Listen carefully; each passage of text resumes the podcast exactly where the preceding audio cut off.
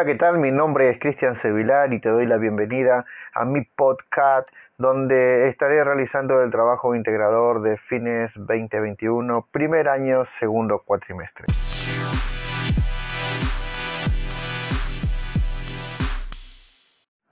La pandemia del COVID-19 ha tenido un efecto enorme en nuestras vidas. Muchos de nosotros eh, hemos enfrentado retos que pueden ser estresantes, abrumadores y provocar emociones fuertes en adultos y niños.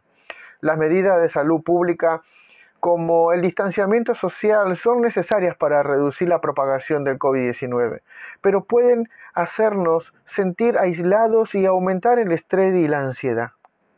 El estrés puede provocar lo siguiente en nosotros, sentimiento de temor, enojo, tristeza, preocupación, eh, frustración, cambio de apetito, los niveles de energía, deseos e interés, dificultad para concentrarse y tomar decisiones, dificultad para dormir o tenemos pesadillas, eh, reacciones eh, en lo físico como dolores de cabeza, corporales, problemas estomacales, en fin, agravamiento de los problemas crónicos que tenemos, eh, que muchas personas han tenido en la salud, agravamiento en los problemas de salud mental. Y esto es algo muy peligroso también, el mayor consumo de tabaco, alcohol y quizás otras sustancias. Es natural sentir todo esto, sentir estrés, ansiedad, angustia y preocupación durante eh, el COVID.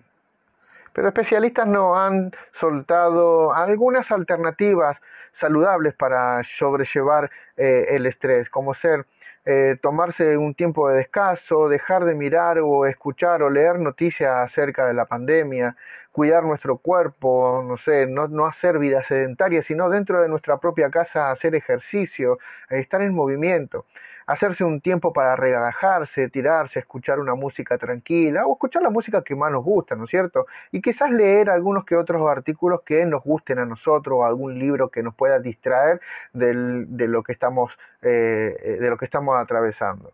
Eh, comunicarnos con las personas. El aislamiento nos ha dejado en, encerrado en nuestra casa y no hemos podido ir a ver a nuestros familiares, a nuestros amigos, pero comunicarnos, a conversar, a hablar con ellos nos va a hacer muy bien.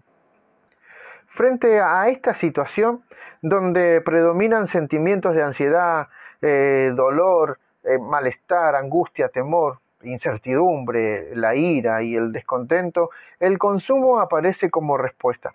Eh, quizás parecería ser que consumiendo encontramos respuesta y el alivio en un contexto que no podemos soportar, que nos duele y que nos agobia. Es por eso que debemos buscar una distracción eh, en otras cosas, en quizás hacer el bien también, ¿no? Ayudar a los demás. Puede, podemos eh, el estrés, eh, cuidarse, puede prepararnos mejor para poder cuidar a otras personas. en tiempo de distanciamiento social es particularmente importante mantener el contacto con nuestros amigos y familiares.